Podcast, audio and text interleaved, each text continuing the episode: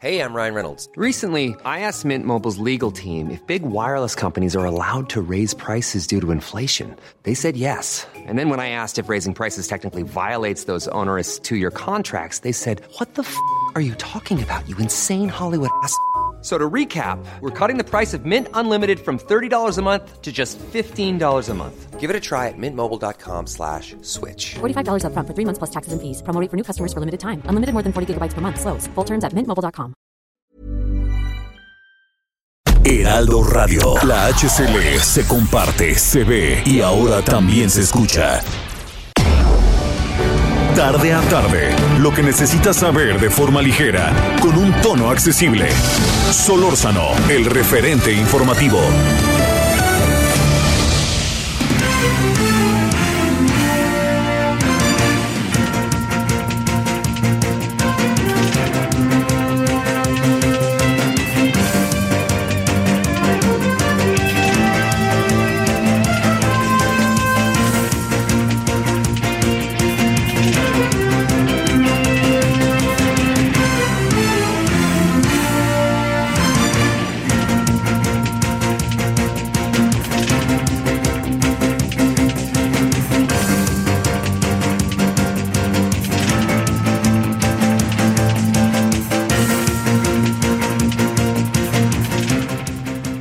Buenas tardes, esto es el referente informativo con Javier Solórzano, son las 5 de la tarde con un minuto de este lunes 24 de enero. Les saluda a nombre del titular de este espacio informativo, Román García, Javier Solórzano, titular de este espacio informativo, como usted lo sabe y se lo dimos a conocer en este programa. Javier salió positivo en COVID, está llevando su tratamiento como se lo han sugerido y recomendado los médicos. Esperamos y deseamos que Javier tenga pronta recuperación y esté con usted y con nosotros probablemente el día de mañana, más tardar el miércoles, pero bueno, ya le estaremos informando. Por lo pronto, les saludamos a quienes nos escuchan a través de la cadena nacional del Heraldo Radio en ciudades y estados como Ciudad del Carmen en el 101.3 y en el 950M, en Coatzacoalcos 99.3, en Colima por el 104.5 de FM, en Culiacán 104.9 de FM, Guadalajara 103 FM, La Laguna en el 104.3, a quienes nos escuchan en Monterrey, en Morelia, en Oaxaca, en San Luis Potosí, en Tampico, en Tapachula, en Tehuantepec, en Tepic, en Tijuana, en Tuxtla Gutiérrez, en Villahermosa, y quienes nos escuchan en territorio americano, allá en Brosville y en McAllen. También les damos la bienvenida a quienes nos escuchan por nuestras diferentes plataformas en lo que es nuestra página de internet elheraldodemexico.com.mx y quienes nos siguen por Twitter a través de arroba Heraldo de México. Son las 5 de la tarde con casi 3 minutos. Este lunes 24 de enero le tenemos algunos temas que consideramos pueden ser de su interés. Lamentablemente ayer fue asesinada otra compañera periodista, Lourdes Maldonado, eh, fue asesinada a tiros dentro de su automóvil allá en la colonia Santa Fe, en Tijuana. Esto lo dio a conocer en un comunicado la Procuraduría General de Justicia de Baja California.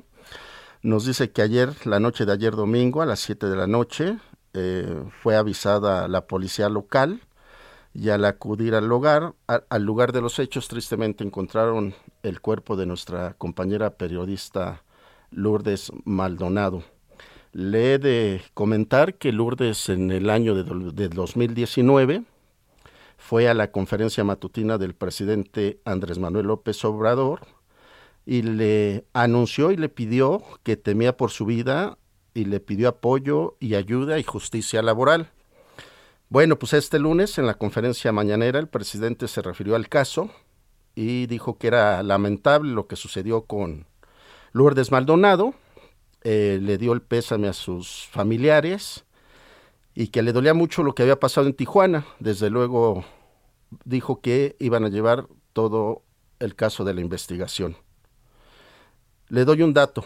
En tan solo estos primeros 14 días de enero de este 2000 22, además del asesinato de nuestra compañera y amiga Lourdes Maldonado, también fueron ya asesinados el reportero gráfico Alfonso Margarito Martínez Esquivel, esto fue el 17 de enero, también allá en Tijuana, y José Luis Gamboa, compañero reportero en el estado de Veracruz, que fue asesinado el 10 de enero. Ya le estaremos dando detalle de estos lamentables casos y situaciones que estamos viviendo eh, en el periodismo en México, que por cierto, eh, por organismos internacionales, el periodismo en nuestro país está como calificado de alto riesgo, lamentablemente. Por otro lado, eh, es otro tema que no es nada grato escucharlo, pero hace 11 días fue encontrado el cuerpo de un bebé en el basurero del penal de San Miguel en Puebla. El testimonio de la mamá del menor eh, dice lo siguiente, que ella acudió al cementerio acompañado de otra persona tras enterarse por redes sociales del asesinato de este bebé y que fue encontrado el cadáver en el estado de Puebla. Bueno, la Fiscalía General del Estado afirmó que ya fue identificada la persona que depositó el cuerpo del recién nacido en el basurero del penal de San Miguel.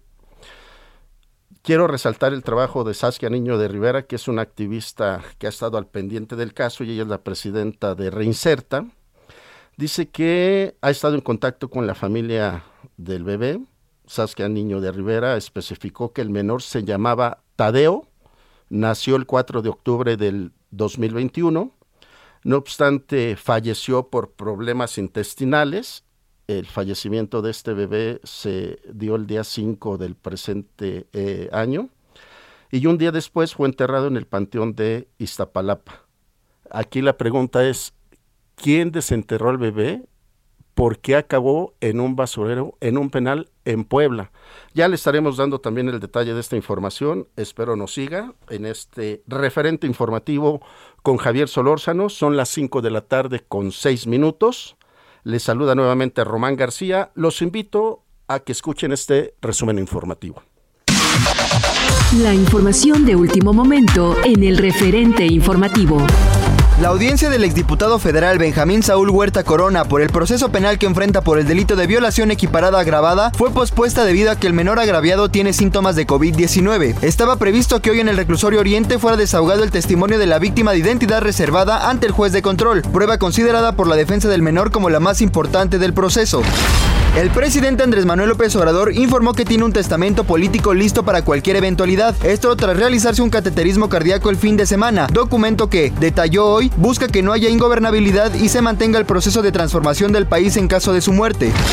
En el primer semestre de 2021 se registró el mayor número de muertes en el país, puesto que fallecieron 579.596 personas de acuerdo con las estadísticas de defunciones preliminares publicadas por el Instituto Nacional de Estadística y Geografía. El reporte destacó que con respecto al mismo periodo de 2020 se presentó un incremento de 110.312 pérdidas humanas, equivalente a una subida de 23.5%. El director general de la Organización Mundial de la Salud consideró que es posible poner fin a la fase aguda de la pandemia de coronavirus este 2022, aunque el COVID-19 provoca actualmente una muerte en el mundo cada 12 segundos. Sin embargo, el responsable advirtió que es peligroso suponer que Omicron será la última variante, porque las condiciones son ideales en el mundo para que otras variantes surjan, incluso otras más transmisibles y virulentas.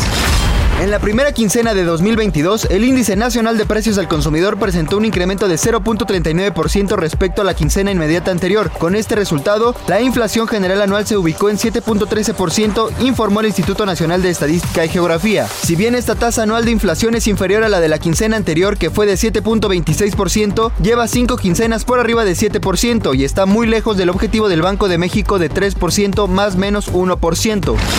Estudiantes del Centro de Investigación y Docencia Económica bloquearon la carretera federal México-Toluca en reclamo de diálogo con la directora general del Consejo Nacional de Ciencia y Tecnología, María Elena Álvarez Bulla, y en exigencia del respeto a la legalidad. Solórzano, el referente informativo.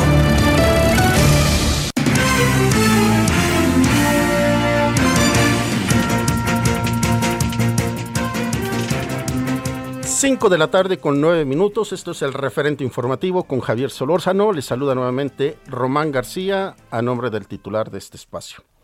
Ya le dábamos la información del lamentable asesinato de nuestra compañera Lourdes Maldonado allá en Tijuana. Nos vamos directamente con Atahualpa Garibay para que nos dé el detalle de los hechos informativos. Adelante, Atahualpa, buenas tardes.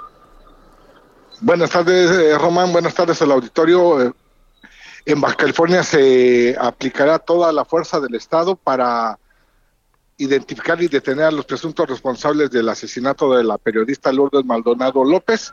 Esto lo expresó esta mañana la gobernadora de Baja California, Marina del Pilar Ávila Olmeda, quien también anunció que se creará una fiscalía especial dependiente de la Fiscalía General del Estado para investigar el homicidio de Lourdes Maldonado López y también el del fotoperiodista Margarito Martínez Esquivel, que también ocurrió la semana pasada. La gobernadora emanada de Morena condenó los homicidios de los comunicadores, sobre todo el más reciente de Lourdes Maldonado, consideró que nadie tiene derecho a atentar contra la vida de alguien, sobre todo en contra de las personas que en busca de la verdad están realizando un trabajo informativo anunció que trabaja coordinadamente supervisando a la Secretaría de Seguridad Pública del Estado que encabeza el general retirado Gilberto Landeros y con el fiscal general de Baja California, el licenciado Ricardo Iván Carpio Sánchez, quien será el encargado de dar a conocer en las próximas horas quién será el titular de esta Fiscalía Especial encargada de investigar los homicidios de los comunicadores eh, tijuanenses.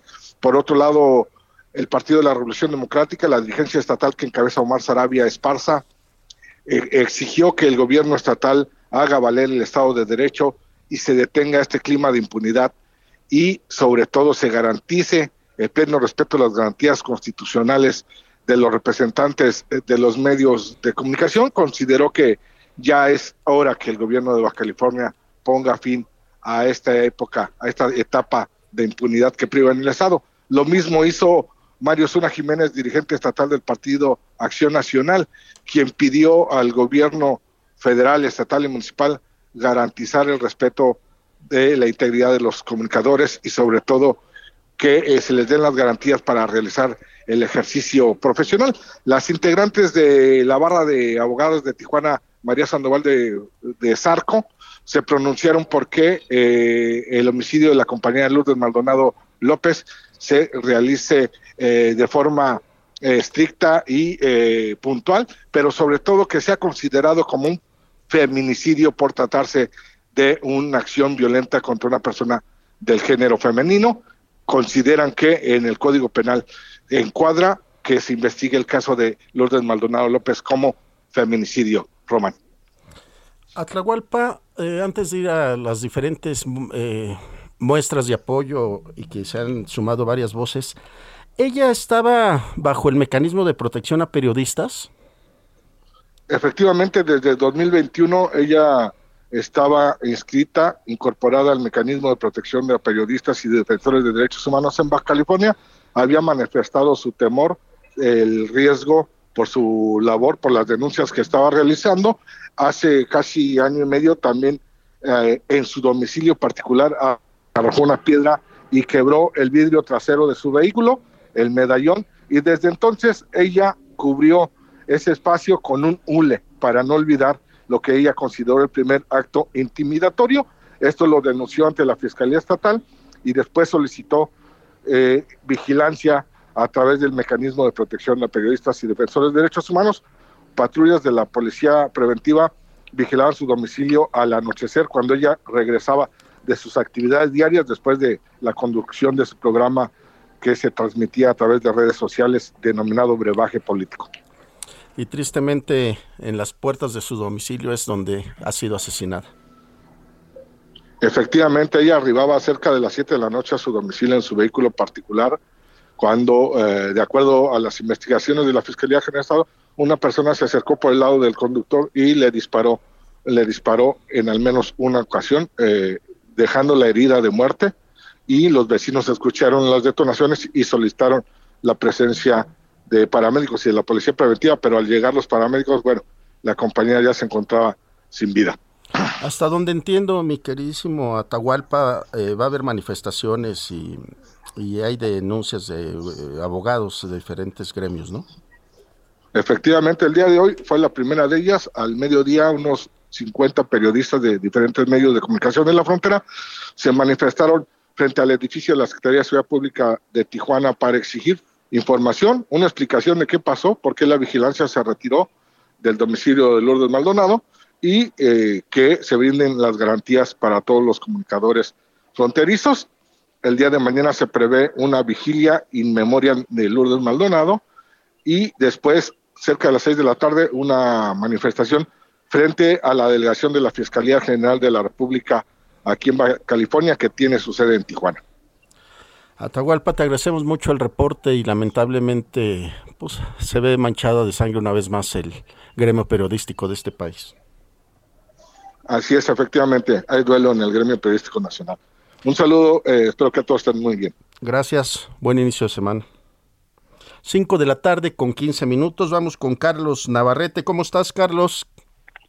Román, buenas tardes, buenas tardes al auditorio. Comentarte que periodistas de Chilpancingo protestaron en la caseta de cobro de Palo Blanco sobre la autopista del Sol por el asesinato de tres colegas en Tijuana y Veracruz y exigieron al presidente Andrés Manuel López Obrador garantías de seguridad para el ejercicio de su labor.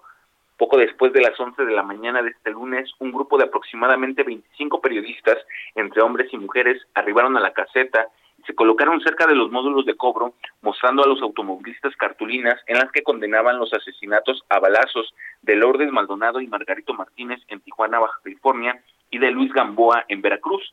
La acción de protesta fue pacífica y no se impidió el paso a ningún conductor, por lo que tampoco fue necesaria la intervención de la fuerza pública. En el mismo lugar, los comunicadores realizaron un mitin en el que, en el que expresaron su solidaridad con los familiares de la y los periodistas asesinados en los primeros días de este año. De igual forma, exigieron a las autoridades investigadoras que no dejen en la impunidad ninguno de estos crímenes y al presidente de la República le exigieron garantizar las condiciones de seguridad para el ejercicio de la labor periodística en Guerrero y todo el país. Para concluir, eh, comentarte que el día de mañana Guerrero, periodistas de Guerrero del puerto de Acapulco y de Chilpancingo volverán a protestar, se sumarán a esta jornada de lucha nacional que están encabezando varios periodistas Ahora lo harán en las instalaciones de la Fiscalía General de la República con la misma exigencia que ninguno de estos casos quede en impunidad. Hasta que mi reporte. Buenas tardes. Carlos Navarrete, como bien lo dices, las movilizaciones de apoyo solidario a los lamentables asesinatos de nuestros compañeros Lourdes Mendoza, Alfonso Margarito Martínez y José Luis Gamboa, pues seguirán y desde estos micrófonos también hacemos una enérgica solicitud a las a los gobiernos federales y estatales que pongan atención porque el periodismo, lo reitero, en el mundo, en México está calificado como de alto riesgo. Efectivamente, vamos a estar atentos a las movilizaciones del día de mañana. Carlos Navarrete, te agradezco mucho. Un abrazo hasta allá, hasta Guerrero. Buenas tardes, Román. Hasta luego. 5 de la tarde con 17 minutos le dábamos al inicio de este espacio eh, cuenta de este bebé que fue encontrado en el basurero del penal de San Miguel allá en Puebla hace 11 días y por ello tenemos a Claudia Espinosa, nuestra compañera corresponsal, para que nos cuente. Claudia, si no tienes inconveniente, recapitulemos desde hace 11 días cómo se presentó este lamentable hecho.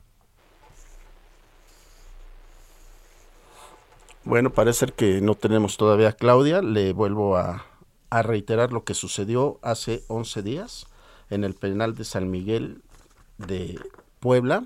Fue encontrado en un basurero un bebé, pero ese bebé murió en la Ciudad de México, en la alcaldía de Iztapalapa, y fue desenterrado. El eh, eh, ahora aquí la gran incógnita es el por qué estas situaciones. Por ello le, le pedimos a Claudia Espinosa, nuestra corresponsal en Puebla, que nos cuente qué es lo que pasó o está pasando con este lamentable caso. Hola Claudia, buenas tardes. Hola, ¿cómo estás? Te saludo con gusto a ti y a los amigos del Aldo Miregru. Como lo comentas, pues eh, hace justamente una semana se daba a conocer a través de eh, organizaciones como Reicerta, pues este lamentable hecho de este bebé que fue arrojado a un contenedor de basura en el interior del cerezo de San Miguel, el cerezo de Puebla. Durante el transcurso de esa semana, pues el gobernador Miguel Barbosa señaló que la fiscalía se encontraba investigando los hechos, sin embargo, bueno, no se dieron más detalles hasta este este fin de semana cuando la propia Fiscalía de la Ciudad de México eh, reveló que había el cuerpo de un bebé que había sido pues exhumado de forma ilegal durante el periodo del 6 de enero. En ese sentido, pues ya eh, más tarde el fin de semana el fiscal general Gilberto Higuera señaló que este hecho se está investigando desde el pasado 10 de enero. Es el reporte que se tiene, aun cuando se dio a conocer hace apenas una semana. Eh, hay que decir que en esas investigaciones que dio a conocer la fiscalía se determinó que ya se tenía localizada la persona que había arrojado a este bebé al contenedor de basura en el penal y que se estaban realizando diversas indagatorias con el personal eh, tanto del eh, penal, custodios como algunos que asistieron a las visitas durante este periodo de tiempo. Durante el fin de semana también se confirmó que el bebé que había sido exhumado en un eh, cementerio de Iztapalapa es el mismo, de nombre ahora ya sabemos todos, este pequeñito Tadeo, que el que fue ingresado al penal fue inclusive pues sus propios padres de familia a los cuales se les realizó diversos dictámenes periciales aquí en la Fiscalía de Puebla, se comprobó esta identidad y dentro de las indagatorias también se eh, informó que el bebé eh, pues tenía esta sutura eh, de origen, es decir, de un procedimiento que se le practicó antes de fallecer y que las suturas eran originales, es decir, que no se habían cambiado, así como que pues toda la constitución del pequeño con sus órganos se mantenía completamente intactos, es situación que a decir del fiscal general Gilberto Higueras aquí en Puebla fue avalada por los propios padres del pequeño Tadeo. Este día el gobernador eh, Miguel Barbosa señaló que las indagatorias corresponden por parte de la Fiscalía y déjame comentarte que hace pues unos minutos se ha informado ya la salida del el titular de la Secretaría de Seguridad Pública, Rogelio eh, López Maya, y se designó en su lugar a Daniel Iván Cruz Luna. También se ha cambiado al subsecretario de Centros Penitenciarios, se ha denominado este día a Jorge Pérez Melchor como el nuevo titular. Hay que comentar que no se ha mencionado hasta este momento si eh, los exfuncionarios estarían enfrentando algún tipo de responsabilidades de, manera eh, directa. Hay que recordar que el director del penal, Jorge Gómez, pues desde hace ya más de seis meses se encontraba también detenido, es decir, esta posición está acéfala desde ese periodo cuando eh, pues fue presentado ante las autoridades por la fuga del delincuente El Piruli. Así que bueno, pues hoy ya se ha confirmado la salida del eh, secretario de Seguridad Pública aquí en Puebla. La Fiscalía también ha dado a conocer que 19 personas se encuentran investigadas por esta eh, situación. No ha revelado, pues, si se trata eh, de reclusos, de custodios, únicamente ha señalado que hay ya la detención de 19 personas que están relacionadas con la introducción del cuerpo de menor de edad. Entre los delitos por los cuales se les investiga son abuso de autoridad o incumplimiento de un deber, infracciones a las leyes y reglamentos sobre inhumaciones y y encubrimiento. Es hasta el momento la información que se ha dado a conocer. Te repito, en el caso de estas 19 personas no se ha determinado si pudieran estar pues estos exfuncionarios ya eh, públicos ni quién, solamente que son 19 y asimismo pues se ha confirmado la salida de Rogelio López Maya al frente de la Secretaría de Seguridad Pública aquí en Puebla, que es la dependencia que tiene a su cargo por la coordinación de los cerezos en la entidad. Es lo que ha pasado hasta este eh, momento aquí en Puebla, estaremos muy pendientes pues de cómo sigue el curso de estas indagatorias. Y es que Claudia, como bien nos lo cuentas en tu nota informativa, ya hay 19 personas este, señaladas, ya hay una persona grabada en video y todo parece indicar que sin lugar a dudas la delincuencia organizada es la que la que la, la causante de esta situación porque eh, para poder ingresar a cualquier penal eh, una persona como tú y como yo si vamos, nos hacen ir con cierta vestimenta, nos hacen una revisión en eh, qué tipo como aduanas, este, nos revisan de pies a cabeza y es increíble que hayan podido lograr meter el cuerpo de un bebé, pero la gran pregunta es el por qué no es así, Claudia. Así es. Hay dos eh, temas en estas detenciones. Se confirma que hay personal del centro penitenciario y directivos, pero no de cuántos de estos 19. Y la segunda es que no se ha dado a conocer eh, justamente el móvil, ¿no? Es decir, por qué lo ingresaron y cuál fue la razón de que lo hubieran abandonado pues en un contenedor de basura. Esto eh, es lo que no se sabe. Lo que ya se dijo el fin de semana eh, directamente de parte del fiscal es que la decisión del pequeño eh, se mantiene como la tenía cuando desgraciadamente perdió la vida y que sus órganos estaban intactos, ¿no? pero más allá de esto no se ha dicho nada que tenga que ver pues sobre la razón de esta exhumación ilegal y bueno sobre todo pues que llegara desde la Ciudad de México hasta la cárcel aquí en San Miguel en Puebla. Eso es lo, lo, resaltable, eh, Claudia, que este pequeño bebé que en vida llevaba el nombre de Tadeo, llevaba las mismas saturaciones de las operaciones varias que tuvo por su situación de salud desde que nació y pues es este no no hay manera de, poder encontrar o entender eh, el, por qué pero pues estaremos dándole seguimiento a esta información Claudia Así es, estaremos muy pendientes y también, bueno, pues conocer hasta qué nivel, ya que lo menciona la Fiscalía, que hay directivos, pues ha llegado la aprehensión de estas personas que hoy da a conocer la Fiscalía como parte de estas investigaciones. Claudia Espinosa, corresponsal en Puebla, te agradecemos mucho. Buen inicio de semana. Buen inicio de semana, buenas tardes. Gracias, buenas tardes. Son las 5 de la tarde con 24 minutos. Esto es el referente informativo. Al regresar vamos a tener una conversación eh, para hablar de esta inseguridad que se está viviendo allá en Tepalcatepec, en Michoacán. Eh, le pedimos que nos siga acompañando. Hacemos una pausa y regresamos.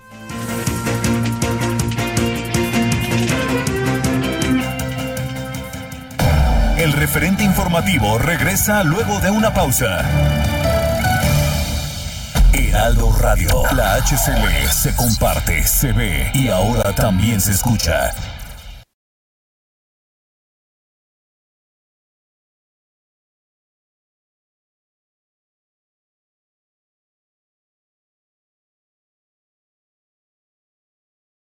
Heraldo Radio 98.5 FM, una estación de Heraldo Media Group, transmitiendo desde Avenida Insurgentes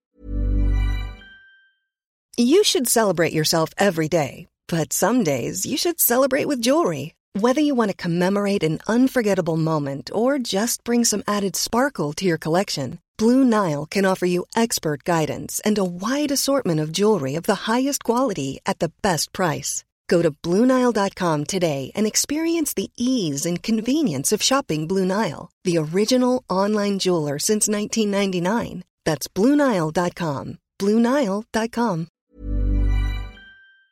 Sur 1271, Torre Carrachi, con 100.000 watts de potencia radiada.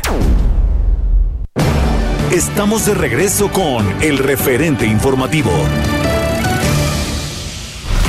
En el referente informativo le presentamos información relevante.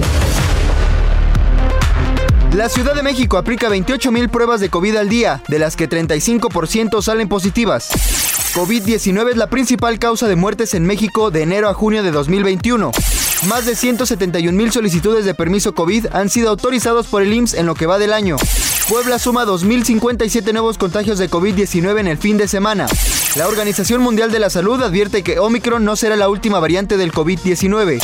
Reino Unido aceptará certificado de vacunación mexicano para entrar a su territorio. Trabajadores de Jalisco buscarán amparo para no invertir en la ciudad judicial laboral. Martí Batres, secretario de Gobierno de la Ciudad de México, descarta aumento en el agua de la capital. Solórzano, el referente informativo.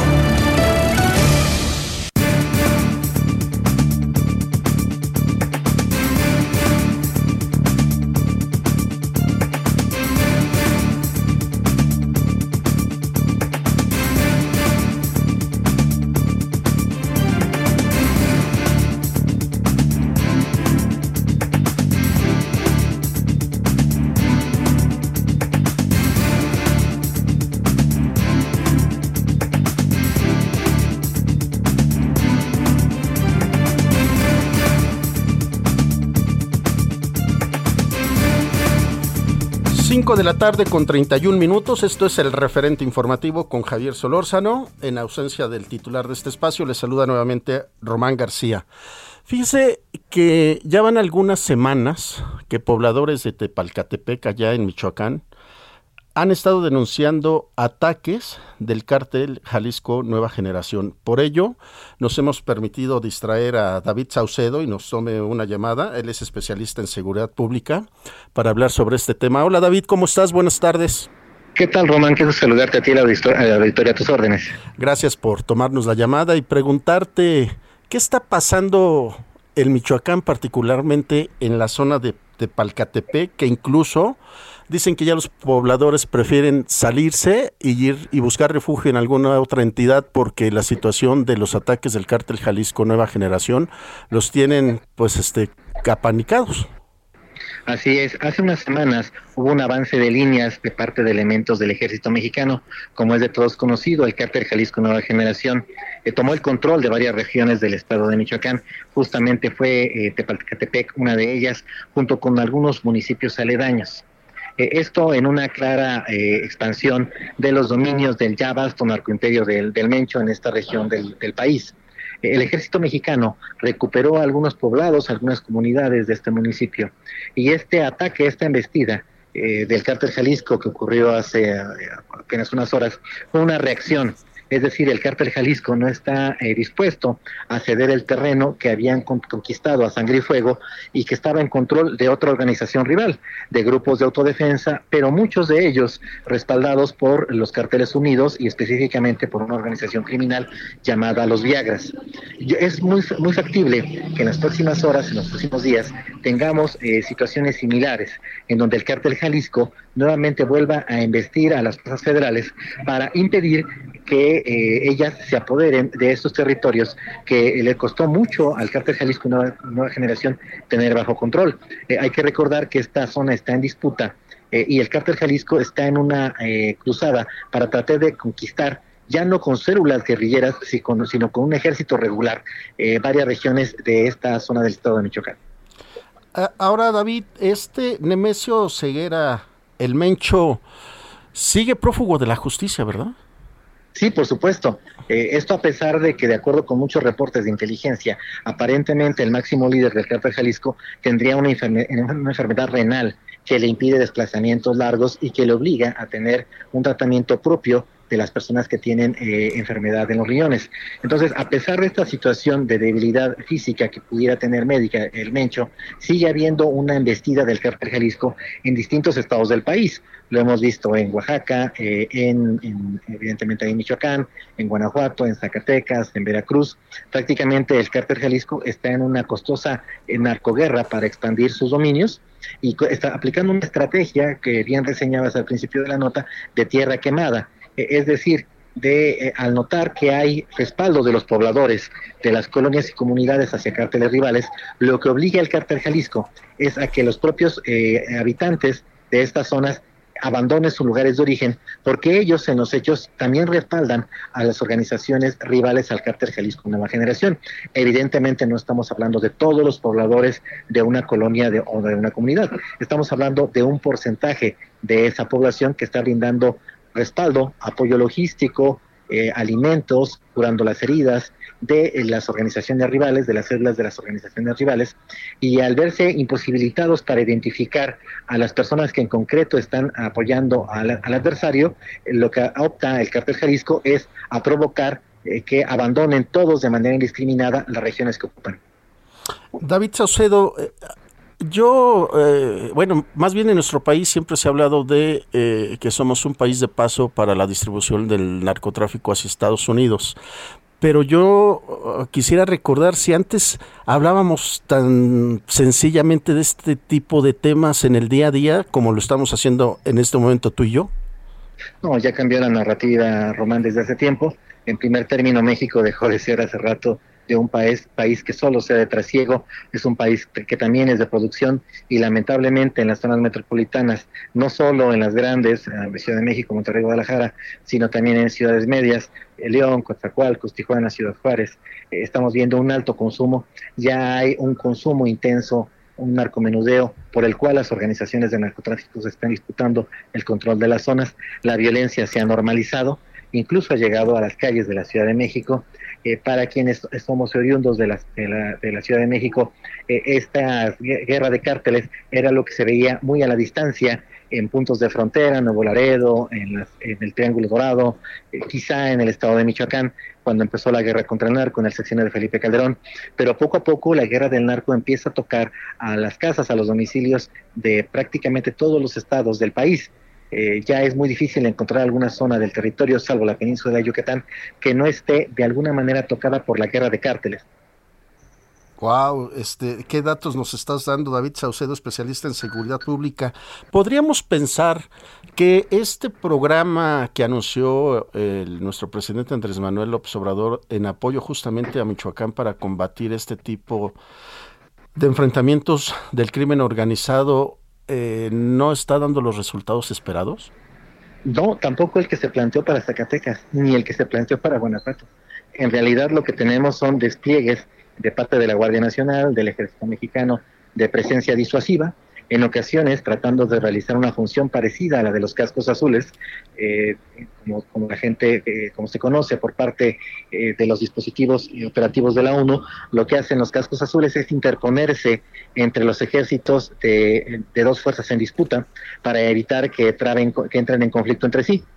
Esto es justamente lo que hace la Guardia Nacional, se interpone entre los cárteles que están en conflicto, en alguna región determinada del país para evitar que eh, haya eh, derramamiento de sangre, para que haya confrontación, pero no logran evidentemente su objetivo. En ocasiones eh, nada más provocan el efecto cucaracha, es decir, una disminución artificial de los delitos, pero de manera temporal, puesto que las células se desplazan hacia otras regiones. En cuanto la Guardia Nacional o el Ejército abandonan estas posiciones que ocupan, en automático las cucarachas regresan. En el caso eh, de, Zacatecas, pues tenemos una violencia desbordada. El número de efectivos no alcanza, evidentemente, a frenar a cinco organizaciones criminales que están en disputa. Y en el caso de Michoacán, pues lo que vemos es que a pesar de eh, distintos intentos que han, realizado varios presidentes de la República, Michoacán sigue en llamas, prácticamente desde el sexenio de Felipe Calderón. Es decir, eh, no creo que las estrategias que se desplieguen actualmente por parte del gobierno federal vayan a arrojar un resultado distinto porque es exactamente lo mismo que se ha hecho en el pasado. Y David Saucedo, esto con la forma en que operan ahora estos nuevos cárteles, ya con esta tecnología que antes solo lo veíamos, perdón, en las películas y decíamos, pues es ciencia ficción, pero hoy ya vemos drones perfectamente equipados, este, con un, este, eh, armas de alto calibre ya preparadas para ataques, este, pues de película. En efecto, esto ha sido un problema constante. Eh, la introducción de esta nueva droga eh, llamada fentanilo ha generado que los cárteles de la droga tengan un ingreso extraordinario, de acuerdo con algunos cálculos eh, de agencias internacionales. El fentanilo ha provocado que los cárteles tengan un ingreso de aproximadamente entre 30 y el 40%, superior al que tenían con el manejo de drogas tradicionales como la cocaína o las drogas de diseño como la metanfetamina. Este poder de fuego les ha permitido a los cárteles incrementar notablemente eh, su armamento, la sofisticación, eh, contratar más, eh, más sicarios, tener una mayor capacidad de compra de autoridades, lo que pone en desventaja a, los, a las fuerzas estatales y municipales que de acuerdo con la ley de armas de fuego no pueden hacer uso de armas de grueso calibre que solo son para uso exclusivo del ejército. Entonces, lo que tenemos es una lucha muy desigual.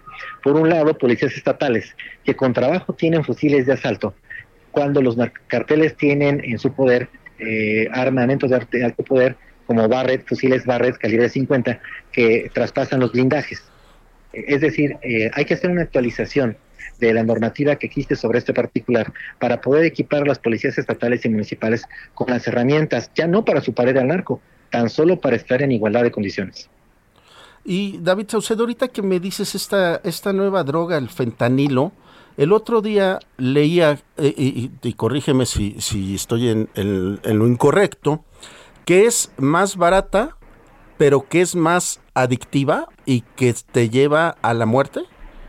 En efecto, tiene eh, un bajo costo de mercado, un bajo costo de producción, eh, un poder de adicción grande, tiene todas las características negativas que pudiera tener una una droga. Lo que es peor, permite una independización de los cárteles de la droga mexicanos, eh, porque estaban supeditados a los cargamentos de cocaína colombiana o a su propia producción de metanfetamina al interior del país, en este caso de México, y de ciertas regiones serranas en donde se producía, se produce el así llamado cristal azul.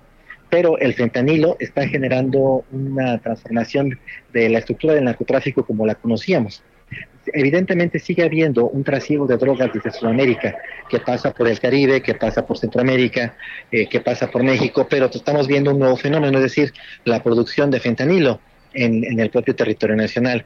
Antes se importaba desde el oriente, desde China, pero no pasó mucho tiempo para que eh, los cárteles mexicanos encontraran la manera de producir el fentanilo aquí en México. El gobierno mexicano, por presiones del gobierno de los Estados Unidos, requisó los puertos, se hizo cargo de los mismos, la Marina, eh, los puertos del Pacífico Sur, Lázaro Cárdenas, Manzanillo, eh, Puerto Vallarta, con el objeto de impedir la entrada de los precursores químicos. Sin embargo, eh, los márgenes de ganancia que produce el fentanilo está generando que los cárteles de la droga puedan tener nuevas cadenas de suministro y tener una producción propia de fentanilo, lo que evidentemente es una auténtica pesadilla para las autoridades de Estados Unidos y evidentemente también para las de México. Híjole, David Saucedo, de verdad me siento sorprendido con qué ligereza estamos hablando de cuánto ha evolucionado incluso el mercado de las drogas. Eh, las autoridades eh, mexicanas de Estados Unidos, eh, incluso las europeas que están un poco más a la vanguardia en este tema, están dos pasos atrás de todo lo que se tiene que hacer para el combate del narcotráfico. todavía no hay al día de hoy una estrategia en México de combate eh, a, la, adicción eh, que produce el fentanilo. Afortunadamente para, para eh, los jóvenes mexicanos, los cárteles están más interesados en producir y comercializar el, fentanilo en los Estados Unidos que comercializarlo en México por los márgenes de ganancia que les permite tener el fentanilo al, al, venderlo al menudeo en Estados Unidos. En algún momento tal y como ocurrió con la cocaína o con la metanfetamina, habrá algún cártel que decida eh, abrir un mercado de consumo de fentanilo en México. Y si no estuvimos preparados para poder enfrentar los niveles de adicción que producía la marihuana, la cocaína o la metanfetamina, creo que tampoco lo estaremos para poder enfrentar una comunidad de adictos al fentanilo en México. Híjole, qué datos tan preocupantes nos estás dando, David Saucedo. Y con estos mismos datos, me regreso a la pregunta inicial que yo te hacía. La situación entonces en Tepalcatepec no vemos que se pueda resolver en un periodo de, de meses, sino que ya esto creció y se salió de control es muy complicado. Yo no creo que el cártel Jalisco vaya a abandonar sus conquistas. Por otro lado, el ejército mexicano tampoco tiene los elementos suficientes para tener bajo su control durante mucho tiempo estos nuevos territorios que logró conquistar, que logró capturar.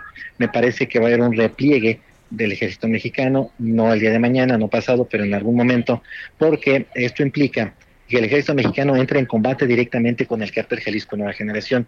Es algo que el ejército ha evitado, ha tratado de, eludir de manera constante, eh, en parte para no generar un número de bajas que generen una presión humanitaria, una presión internacional por el, número de, de, muertos que pueda haber en un enfrentamiento de estas características, pero también debido a que el ejército mexicano no tiene el poder de fuego para poder enfrentar a los contingentes del cártel Jalisco en la región. En algún momento se van a ver rodeados y esto va a provocar que venga un repliegue eh, por parte del ejército mexicano. Híjole, qué preocupante suena todo esto que nos estás planteando, David Saucedo, y tristemente, pues lo vivimos en el día a día. Y como bien lo has dicho en otras conversaciones, Zacatecas, Guanajuato, Michoacán, Veracruz. Sí, más los que se vayan a agregar dentro de poco. Me parece que la coyuntura electoral va a generar eh, eh, una disputa no solo en, el frente político, eh, en el frente de las urnas, va a haber también una disputa de grupos criminales apuntalando candidatos en los seis estados del país en donde va a haber procesos electorales. Nuevamente me parece que el narco va a ser el, el actor no invitado en las elecciones de estos estados y nuevamente vamos a ver lo que vimos el año pasado, es decir, candidatos eh, amedrentados por el narco, asesinados por el narco en algunos casos, lamentablemente, y en otros veremos evidentemente algunos, algunas fuerzas políticas que se van a beneficiar del apoyo financiero de los carteles de la droga y también de las estructuras de movilización que son capaces de promover el voto o de inhibir el voto en función de sus propios intereses. Sí, que es otro de los grandes temas que preocupan a este país ahora, es este, la delincuencia organizada metida en las campañas políticas yo creo que es una constante, al, un reto ante el cual el Instituto Estatal Electoral, el gobierno federal, no han ni los partidos políticos eh, han, han, encontrado la manera de impedir que esto, que esto suceda, que esto ocurra. De acuerdo con los reportajes eh, ampliamente documentados, el narco intervino en varias elecciones estatales, en Guanajuato, en Sinaloa, en Michoacán. Yo no tengo ninguna duda que vuelva a jugar otra vez a favor de varios partidos, varios partidos políticos, e incluso en el estado de Aguascalientes, eh, en donde aparentemente va a ganar el Partido Acción Nacional debido a nivel de posicionamiento en encuestas que tiene la candidata Tere Jiménez, bueno, pues incluso en ese, en ese estado del país pareciera que va a haber una participación importante de, de una organización criminal, me refiero concretamente al cártel Jalisco Nueva Generación, y que va a jugar a, favor del partido que está ahorita con las más altas preferencias. Es decir, eh, los cárteles de la droga no tienen partido apoyan aquel, aquella fuerza o aquel candidato que se encuentra en mejores condiciones para obtener la gubernatura o las alcaldías de su interés. Híjole, qué datos nos das, este David Saucedo. La verdad es que siempre hablar contigo nos deja, ya no sé si, si, si, nos abre los ojos o nos deja espantados, David, pero pues es una situación que vivimos en, en estos días. Y te quiero hacer otra pregunta de los temas por los cuales te buscamos, David. ¿Qué, qué crees que pudo haber pasado con este deceso de este bebé que en vida llevaba el nombre de Tadeo y que falleció por situaciones de salud y fue sepultado en la alcaldía de Iztapalapa y tristemente fue encontrado su cuerpo en el penal de San Miguel en Puebla? Es una situación muy lamentable, Román, muy triste, es una verdadera atrocidad. Eh, me, apena mucho darte un poco los antecedentes, pero creo que sería mejor eh, hablar abiertamente de estos temas para que no se vuelvan a repetir. Esta técnica, por decirlo de alguna manera, para el trasiego de, drogas usando eh, cadáveres humanos, eh, le empezó a utilizar el cártel de Cali en, Colombia. los colombianos en la década de los ochentas, me refiero al si no mal recuerdo, fue el bloque de búsqueda.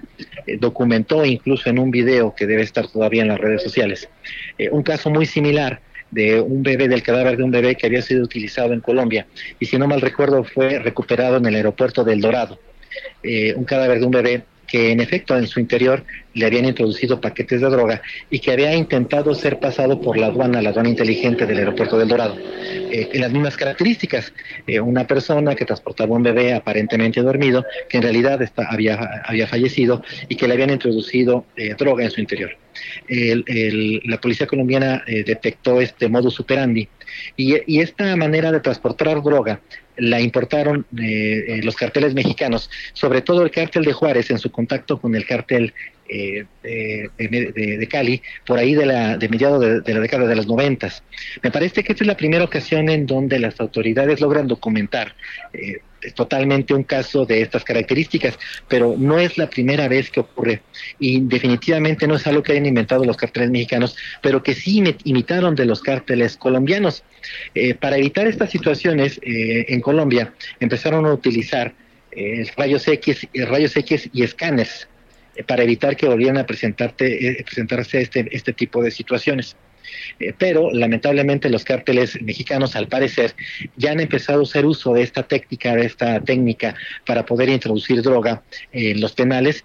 Eh, ojalá esta sea una llamada de atención muy seria para las autoridades, para que las aduanas inteligentes que existen en los penales o que debiera haber en todos los penales sean, una, sean utilizados eh, correctamente para impedir que los cárteles lleguen a este nivel de atrocidad. Híjole, y es que como bien lo citas y nos regresamos a, Colombia, eh, así de bote pronto, yo recuerdo que quienes empezaron a tener unas prácticas este, de los sicarios fue con Pablo Escobar.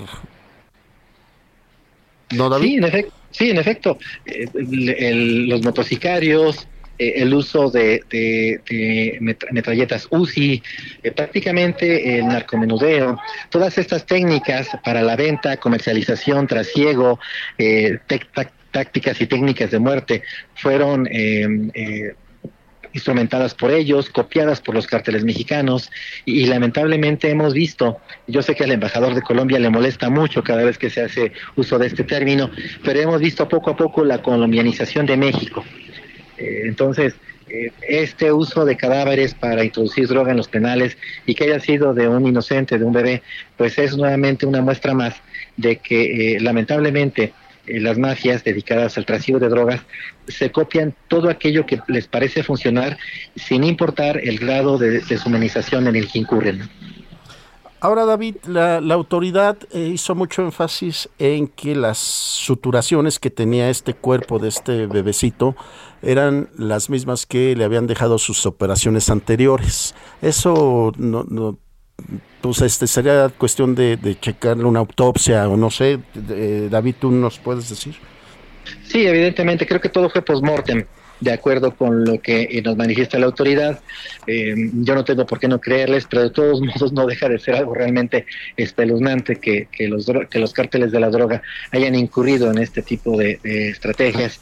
Eh, me parece que se tiene que poner un castigo ejemplar. No se puede permitir que se haga este tipo de prácticas. Eh, hubo una colusión total de parte de las autoridades del penal, de la Guardia Penitenciaria, de acuerdo con lo que nos eh, comentan en las propias autoridades, eh, hicieron una segunda visita de inspección al penal y en la primera visita habían encontrado de todo, drogas, armas, eh, cuchillos, dinero en efectivo, celulares. Y en la segunda visita volvieron a encontrar incluso más de cada una de estas cosas que, que acabo de relatar. Eh, es decir, el sistema penitenciario mexicano está pasando por una crisis la Comisión Nacional de Derechos Humanos hace una evaluación regular del desempeño de las prisiones, pero pareciera entonces que los indicadores con los cuales la Comisión Nacional de Derechos Humanos evalúa el desempeño de las prisiones está mal. Porque aunque este penal tenía calificaciones muy bajas, ha dado en su momento la Comisión Nacional de Derechos Humanos calificaciones muy altas en penales que sabemos que tienen eh, la corrupción brotando por los poros. Y es que, como bien lo dices, David, ya este, cualquier penal, eh, como tú dices, no de alta seguridad, realmente está gobernado y, y, y secuestrado por la delincuencia organizada. Sí, normalmente los narcotraficantes de alto perfil, jefes de plaza o jefes regionales, que son encarcelados en prisiones, incluso las catalogadas de alta seguridad, son en realidad quienes ejercen un estilo un tipo de autogobierno al interior de las propias cárceles es algo que se ha documentado y que normalmente genera estos conflictos que producen muertes al interior de los penales y que lamentablemente no hemos podido erradicar eh, en México y tampoco en otros países. David Saucedo, especialista en temas de seguridad, te agradecemos mucho que nos hayas tomado la llamada. La verdad nos podríamos pasar horas hablando aquí contigo, pero el tiempo se nos acaba. Gracias a ti, Román, un abrazo, gracias a ti. Gracias, David. Muy buenas tardes. Bueno, esto es el referente informativo. Estamos llegando al término de esta emisión. Le damos las gracias a nombre del titular de este espacio informativo, Javier Solórzano, quien estará ya próximamente con nosotros, tal vez mañana, el miércoles, porque él está en su recuperación por su COVID. Le mandamos un fuerte abrazo, lo esperamos el día de mañana. Muy buenas tardes.